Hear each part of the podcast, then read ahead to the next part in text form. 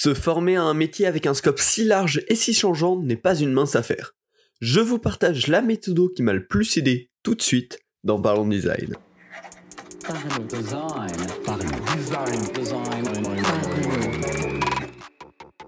Parlons Design saison 6 est supporté par son partenaire privilégié, la KakatoS Academy, la nouvelle façon de se former au design.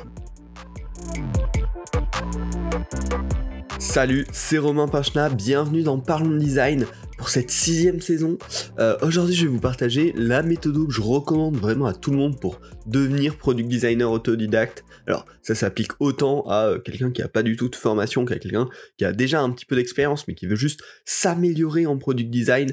Euh, c'est une méthode que moi-même j'ai beaucoup utilisée tout simplement. et, voilà, et qui permet d'étendre très rapidement ses compétences en design.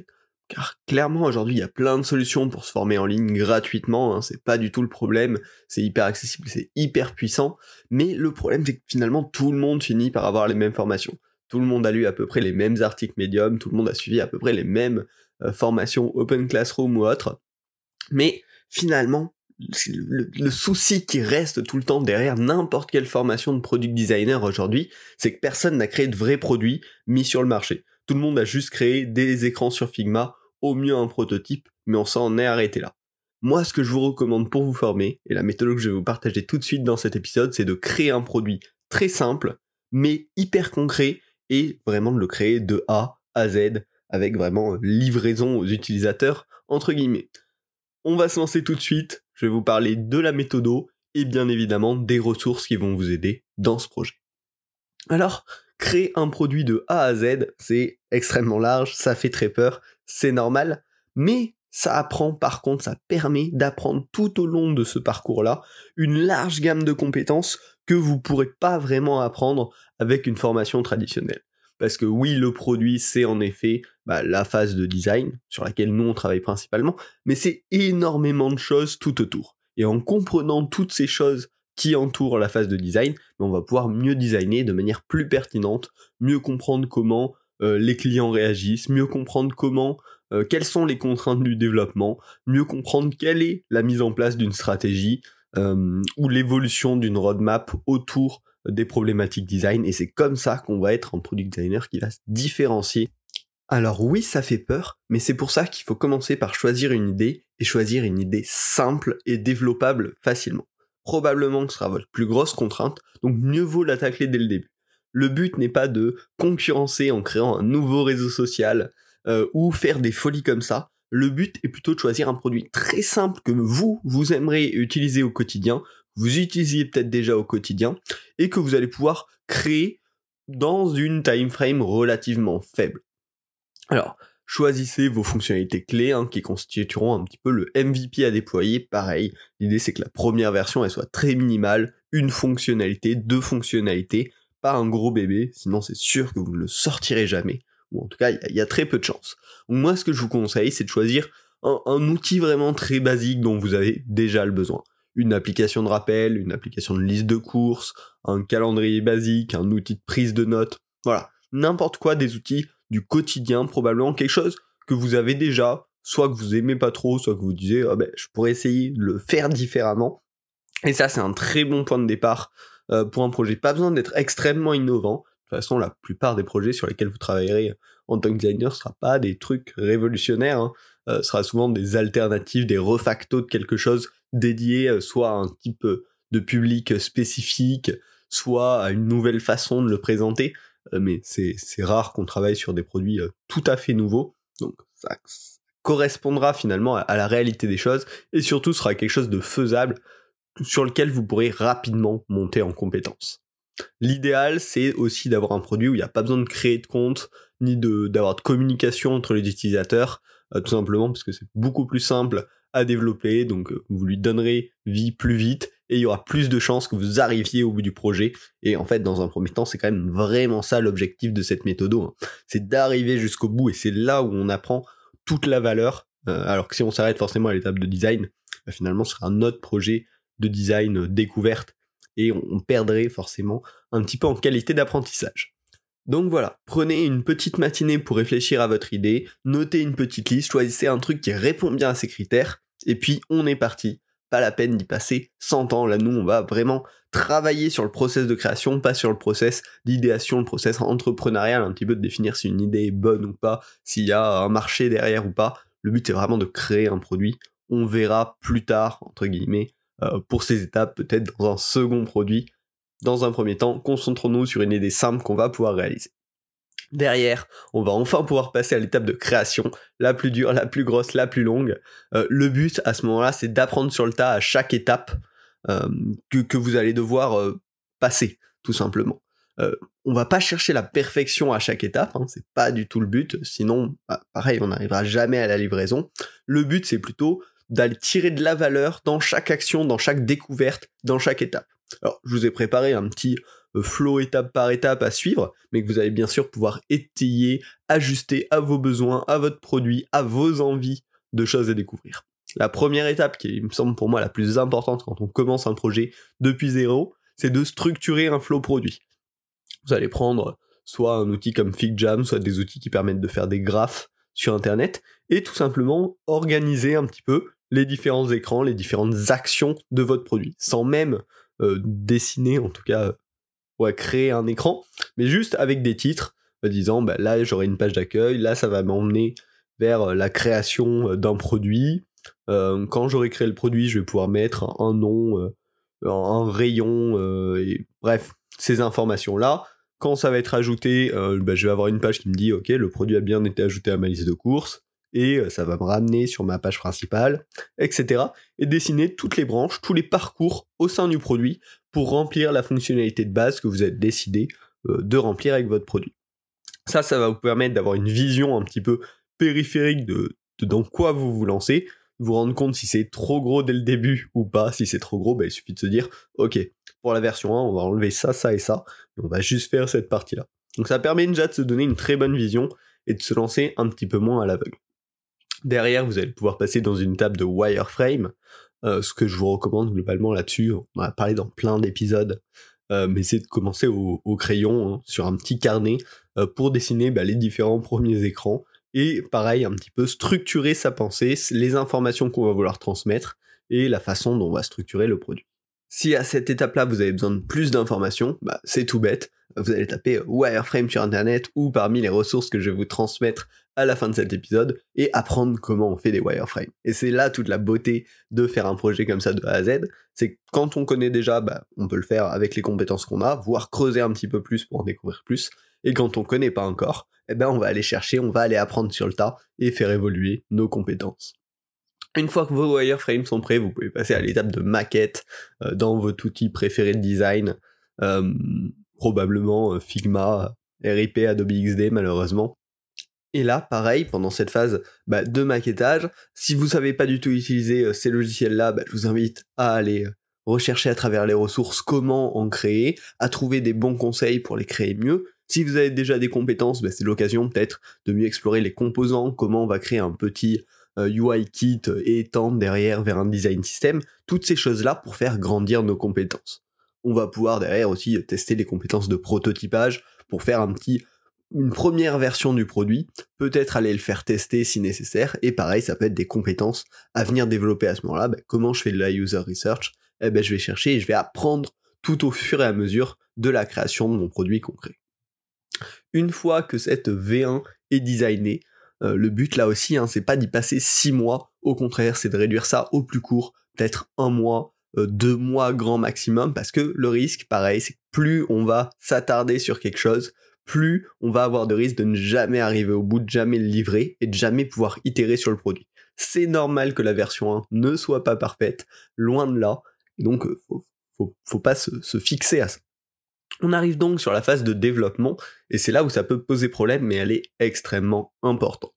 Si vous avez une connaissance dans le développement, pourquoi pas, mais ce que je vous recommande vraiment, c'est de vous y tenter vous-même.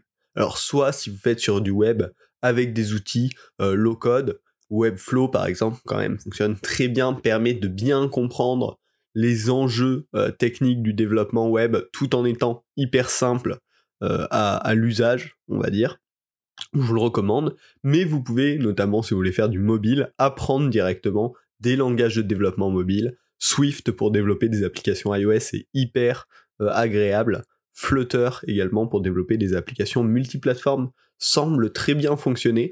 Donc pareil, dans les ressources, je vous, dirai où vous pouvez vous former là-dessus, mais ça peut être hyper intéressant de consacrer une semaine ou deux à apprendre ces langages pour pouvoir créer votre version 1 de l'application et vraiment vous forger une expérience complète de la création du produit. Donc là, pareil, plein de ressources vous attendront, et ça va être un gros moment de découverte, d'apprentissage pour créer cette première version du produit. Et enfin, dernière étape, avant de pouvoir aller plus loin, parce que c'est ça la beauté aussi avec un vrai produit, c'est que ça ne s'arrête jamais, mais ça va être la mise en place sur les stores, sur le web, le déploiement de votre produit. Et ça, c'est une vraie problématique. Si vous voulez faire une application mobile, vous allez vous apercevoir qu'il faut gérer bah, les écrans qui promeuvent l'app sur l'App Store les textes de description qui présentent le produit. Si vous le déployez sur le web, bah, vous allez vous apercevoir de comment on met sur le web, comment on gère les problématiques de référencement SEO par exemple, euh, de publicité sur les réseaux sociaux. Et ça, c'est tout un univers qu'en fait on devrait presque anticiper tout le temps dans nos phases de design parce que c'est extrêmement important. Et donc, là, bravo, votre produit euh, est sur les stores. Ça aura probablement pris plusieurs mois, hein, c'est un travail de longue haleine, mais vous aurez eu l'expérience d'avoir créé un produit de A à Z. En tant que product designer, finalement, ça paraît hyper cohérent, c'est ça qui permet d'étendre énormément son spectre de, connaissances, de skills autour du product design. Et la beauté de tout ça, bien sûr, c'est qu'on peut toujours aller plus loin. Euh, se former sur la communication, la gestion des retours clients, la mise en place d'un véritable design system, le tracking analytics et l'apprentissage par les données de comment vos utilisateurs utilisent votre produit, l'itération tout simplement sur le design du produit et le développement du produit, la mise en place d'une roadmap, la mise en place de tests utilisateurs potentiellement avec de vrais utilisateurs réels sur votre vrai produit, la découverte de nouveaux outils, de nouvelles méthodes, et c'est là en fait où vous allez pouvoir apprendre toujours plus, encore plus, et explorer tous les domaines que vous avez envie d'explorer avec un produit euh, concret, réel, qui vous appartient, sur lequel vous pouvez faire ce que vous voulez. Et c'est, bah, en tout cas pour moi, ça a été la meilleure façon d'apprendre le produit design et de développer des skills variés avec un vrai plaisir. Parce que quand on a créé quelque chose nous-mêmes qui a vraiment vie, bah forcément on lui accorde euh, une valeur euh, extrêmement surestimée. c'est un, peu l'effet Ikea de on a créé quelque chose nous-mêmes, donc on le trouve absolument génial forcément il aura plein plein plein de problèmes. Mais euh, ce sera votre bac à sable du designer et votre, votre lieu d'apprentissage finalement. En résultat, vous aurez un vrai produit concret, des tonnes d'apprentissages variés et surtout une expérience et un point de vue unique à faire valoriser. Euh, vous aurez vécu des problèmes, vous aurez rencontré des erreurs, euh. Bref, vous aurez fait plein de choses à travers ce parcours-là qui différencieront votre point de vue de celui d'un autre euh, product designer qui n'aura pas eu la même expérience ou une expérience différente. Et ça, c'est extrêmement important, extrêmement enrichissant. Mais je vais pas vous laisser comme ça pour cet épisode, même si j'aurais bien voulu, parce que vraiment, toute la valeur de cette méthodologie, c'est d'apprendre au fur et à mesure, euh, bah, au fur et à mesure de l'expérience, en fait, au fur et à mesure qu'on rencontre des problèmes, réussir à les résoudre en recherchant euh, bah, des, tutos, des, articles, des contenus qui vont nous expliquer comme ça. Mais malgré tout, j'ai quelques ressources à vous recommander qui vous aideront bien dans ce parcours-là. La première, hyper connue, mais c'est Open Classroom pour apprendre tout et n'importe quoi, le design, le développement, la mise en place d'une roadmap, les tests utilisateurs, ils ont tout, de tout, euh, la plupart, on peut les suivre gratuitement euh, en fonction du rythme qu'on suit, et sinon, c'est un abonnement pas très cher, il me semble, euh, pour, pour pouvoir le suivre en illimité. Donc, je vous le recommande mille fois. Ça, ça, vous accompagnera hyper bien dans ce projet-là. La deuxième ressource, c'est Medium. Medium, c'est une plateforme de blogging, mais où il y a énormément d'articles design. Dès que vous allez vouloir approfondir un sujet, un pattern particulier, des bonnes pratiques sur un composant particulier ou euh, de l'organisation de la navigation, vous trouverez tout le temps ce qu'il faut pour étendre votre connaissance design et aussi tirer un, œil critique là-dessus. je le recommande beaucoup. Euh, le troisième, c'est euh, Purple Giraffe. Purple Giraffe, c'est une plateforme avec des cours en français pour faire du développement Apple ou du développement sur Flutter. moi, j'ai suivi ces formations, ça coûte une centaine d'euros à peu près, mais c'est extrêmement qualitatif bah clairement, en suivant une de ces formations-là, vous serez capable de livrer une application sur les stores. Euh, donc euh, le, coût en vaut très largement la chandelle. Euh, je, recommande, je recommande complètement, vous aurez un lien en, description. Et puis bah, derrière ça, Google. Google est toujours votre ami, notamment Google en anglais. Tapez vos recherches en anglais, vous aurez en général beaucoup plus de résultats, notamment dans le domaine du design et de la tech. Donc n'hésitez pas. Ce sera, clairement votre allié tout au long de ce projet. Et puis, enfin, je ne peux pas oublier Zika KatoS Academy, qui est le partenaire de, cette saison 6 de Parlons Design. Il propose des challenges qui vous préparent sur des projets que vous pourrez euh, bah, derrière potentiellement étendre pour leur donner vie ensuite. C'est vraiment cette approche aussi qui est poussée par euh, Romain Dao, qui gère Zika KatoS Academy. Euh, et donc, ça, peut être un très très bon pas pour vous lancer dans la création d'un vrai projet, parce que bah, il vous donne les briefs, il vous donne l'idée, il, vous, il vous guide aussi. Euh, dans, cette direction-là. Donc le lien est également dans la description, bien évidemment. Pour conclure cet épisode, ce que je voulais vous transmettre à, travers ça, c'est que bah, faire, c'est finalement la meilleure façon d'attendre. Faut pas se poser de questions à se dire par où je commence, où je commence, est-ce que je vais créer un produit hyper innovant? Non. Créons un truc simple, mais créons-le vraiment. Et créer son propre produit, bah, c'est créer euh, sa propre expérience différenciante et ça me semble vraiment être la meilleure chose à faire aujourd'hui pour devenir un product designer un, pas meilleur euh, même. Voilà, si ça ne, si ça ne s'arrête jamais. Ne faites pas trop bien, trop grand, juste faites un truc simple, livrez-le. Euh, j'espère que cet épisode vous aura aidé. Puis bah, si c'est le cas, n'hésitez pas à venir me le dire sur les réseaux sociaux ou euh, en commentaire de cet épisode pour ceux qui le regardent sur YouTube. D'ailleurs, pensez à vous abonner au podcast pour ne pas rater les prochains épisodes. Et euh, voilà, pour ceux qui suivent le podcast depuis longtemps, il y a une petite nouveauté avec cette saison 6. Si vous voulez avoir accès à chaque épisode une semaine en avance et profiter d'articles exclusifs réguliers où je vous partage des petites idées sur le design, c'est désormais possible en devenant contributeur au podcast. Euh, c'est à découvrir via le lien Substack en description. Euh, et puis voilà, j'espère que ça vous plaira. On se retrouve la semaine prochaine pour un nouvel épisode de Parlons Design. Salut.